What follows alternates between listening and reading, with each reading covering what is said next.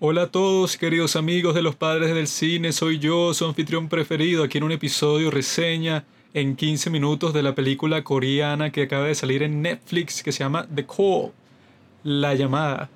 Solo la escogí para poder decir que ayer vimos una película llamada La llamada y que en coreano se titula Cool. Porque los coreanos se roban muchas películas, muchas películas, muchas palabras del idioma ang- anglosajón. Revisa tu teléfono, Juanqui. ¿Qué pasa? Te están llamando, pero lo tienes en silencio. Para grabar este episodio, Pablo se tardó como 10 años, entonces yo les pido que lo censuren por, por las redes sociales, que le manden comentarios de odio, amenazas de muerte, porque me hizo esperar mucho tiempo y yo soy una persona que debe hacer muchas cosas. Pablo me dejó esperando y yo creo que Chamo. ser castigado. Yo les voy a presentar a los queridos oyentes el pitch de esta película coreana que pueden ver ahora mismo en Netflix. Y que yo me imagino que la reunión del pitch fue muy sencilla. ¿Saben ese cliché de que atienden el teléfono y ven que la llamada viene desde dentro de la casa? Pues ahora imagínense si la llamada viene desde dentro de la casa, pero hace 20 años.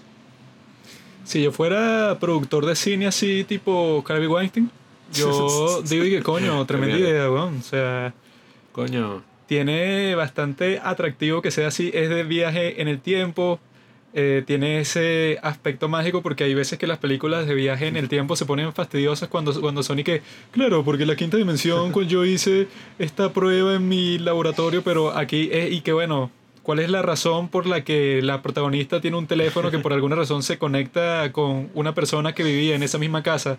Hace 20 años y que bueno, porque sí, ya. Si algo hemos podido aprender de todas las películas sobre viajes en el tiempo es que es complicado porque es imposible.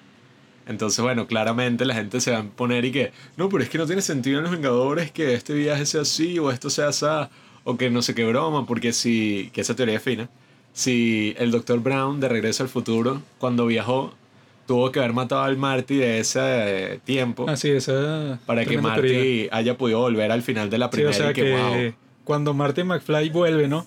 Y ve que el carro en que él se metió al principio, o sea que él viajó hasta 1955, ¿no? Ujú. Pero cuando él volvió, o sea, cuando ve que este Doc Brown ajá, se puso el chaleco antibalas para que no lo mataran y toda la cuestión, él ve que, ajá, que hay alguien, ¿verdad?, que está metido en el, en el DeLorean y que viaja a algún sitio. Pero ese no pudo viajar a ningún sitio, sino que este Doc Brown habrá puesto que si una bomba en el carro, porque debe haber un Marty que creció totalmente distinto, o sea, que si todo Bohemio. eh, todo que si malcriado porque sus padres eran ricos y él mató a este Marty que habrá conocido también desde niño lo que es un poco perturbador para que el Marty viejo pudiera tomar su lugar así como si nada No, y que yo creo que si te pones a ver, el último ejemplo así más show, más famoso de viaje en el tiempo fue en la última de los Vengadores, en Endgame.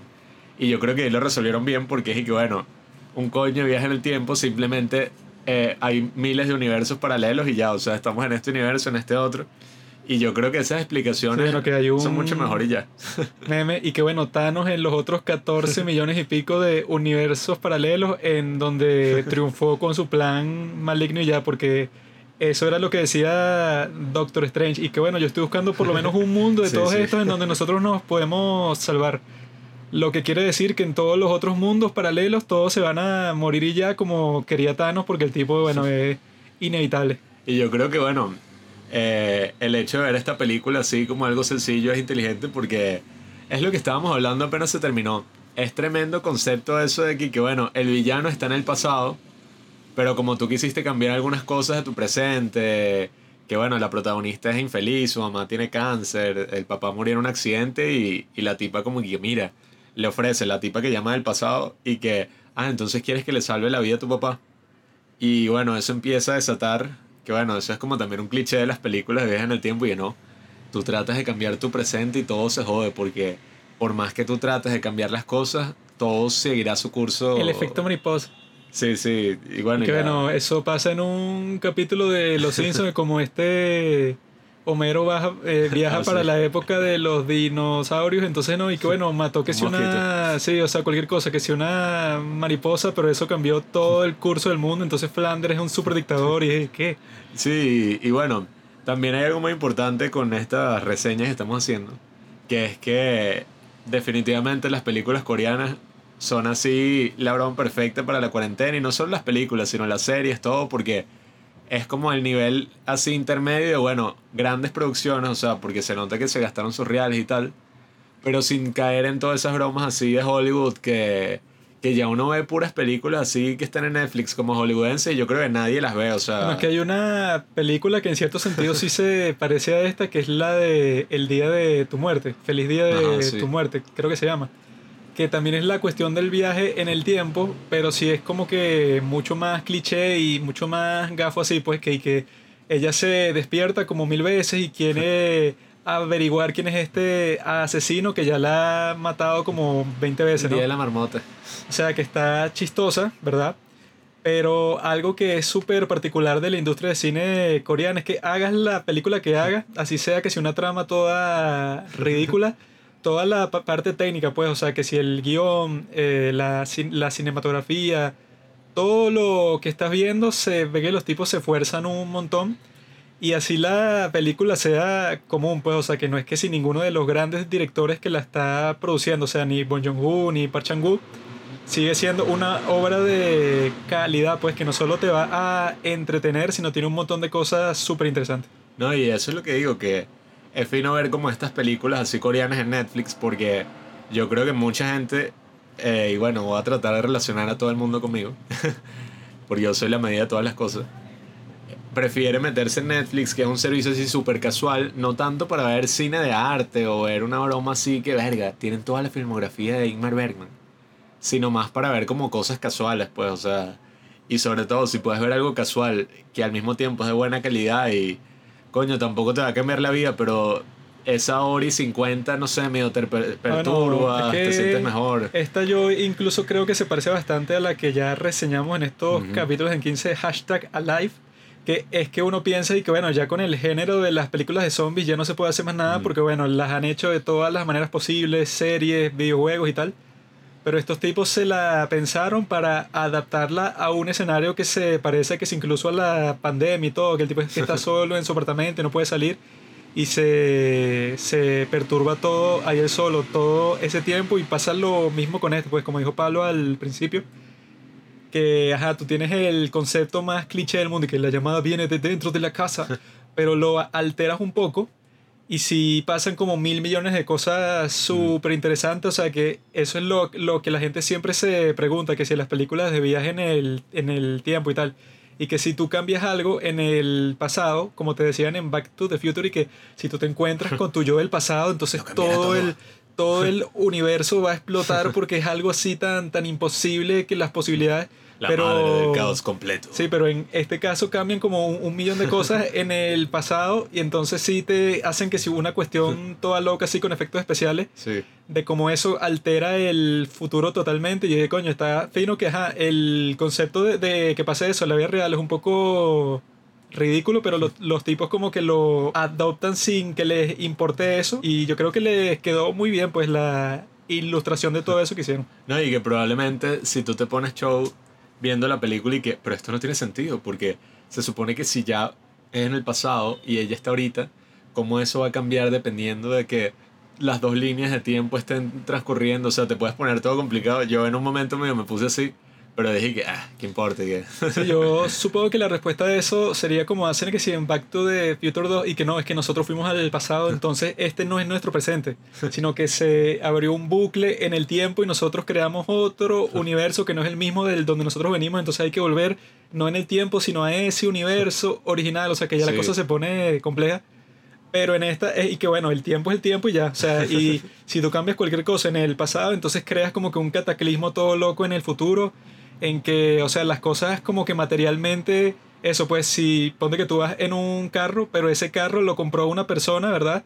Que la otra persona mató en el pasado, entonces ya esa transacción no se pudo dar. Sí, sí, En- afecta miles de cosas. Sí, entonces tú en vez de que, bueno, sigues manejando ese carro y el cambio pasa en otro universo paralelo, no, el carro en donde tú estás en ese momento sí se destruye solo y ya.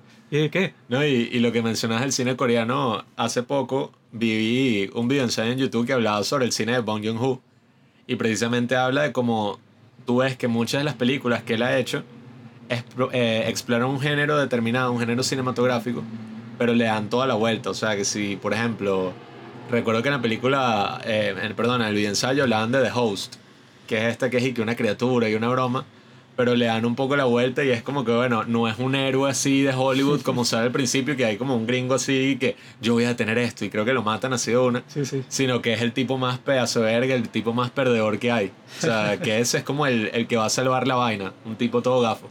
Sí que se burlan de eso así de una porque está este gringo y que, ¿sabes qué? Y que yo me voy a poner a pelear cuerpo a cuerpo con este mega monstruo. Y lo matan como en un instante y que bueno, eso no Sí. es cualquier película, sino que va a ser mucho más difícil matar a esta criatura. No, y eso es lo que hace muy emocionante a- al cine coreano y bueno, el cine de estos grandes directores, esto lo hace como en menor escala, pero igual sigue estando ahí muy presente, que es eso de tomar como un género, eh, que bueno, yo tampoco es que estoy así tan y que los géneros del cine y tal, eso no me parece tan importante, pero sí es fino que tú tomes un género que ya la gente ha explorado de mil formas y que tiene una mega historia y le des un giro así, puede ser hasta super gafo, y eso puede cambiar todo y hasta crear un nuevo género, o sea, hasta... No sé si lo hizo tan así en Parasite, pero yo cuando vi que Parasite había ganado la Palma de Oro y vi el póster y, y creo que vi unos trailers por ahí, yo dije que ladilla. Estaba haciendo una película así como las que gana Cannes, que si una vaina social y que los bichos son así pobrecitos porque están pelando bol y los Como ricos. Ahí Daniel Blake, que es una Sí. cuestión toda intensa, pero que cinematográficamente es y que bueno, no Sí, te fastidio. no te mereces el premio más importante de todo lo que existen en el mundo del cine. Qué exageración, pero Parasite sí fue Claro. otra cuestión totalmente distinta. Y que hace eso mismo que, que hacen estas películas, pues toma, digamos, una película de crítica social y le da un giro en el que es y que bueno, pero estos bichos también se estaban infiltrando y si te pones a ver jodieron a toda esta familia ahí de ricos, o sea, complica toda la vaina y tiene muchas más capas, pues. No es tan simple así que los ricos son malos y los pobres son buenos, porque los pobres no tienen dinero, entonces tienen que meterse en esta casa porque no tienen ninguna otra alternativa y que no, no, o sea... No, y hacen esos giros así súper finos como, ¿sabes? Cuando los bichos encuentran como el sótano. Yo cuando la vi por primera vez, yo dije, ¿qué? O, Sí, sea, o sea que ¿qué es esto? uno escucha como que un grito desde dentro y que, hola, estoy aquí, y que, ¿qué? ¿Que ¿Quién carajo está Sí, ahí? llegué, esta película ya se fue a la mierda, o sea, cambió totalmente.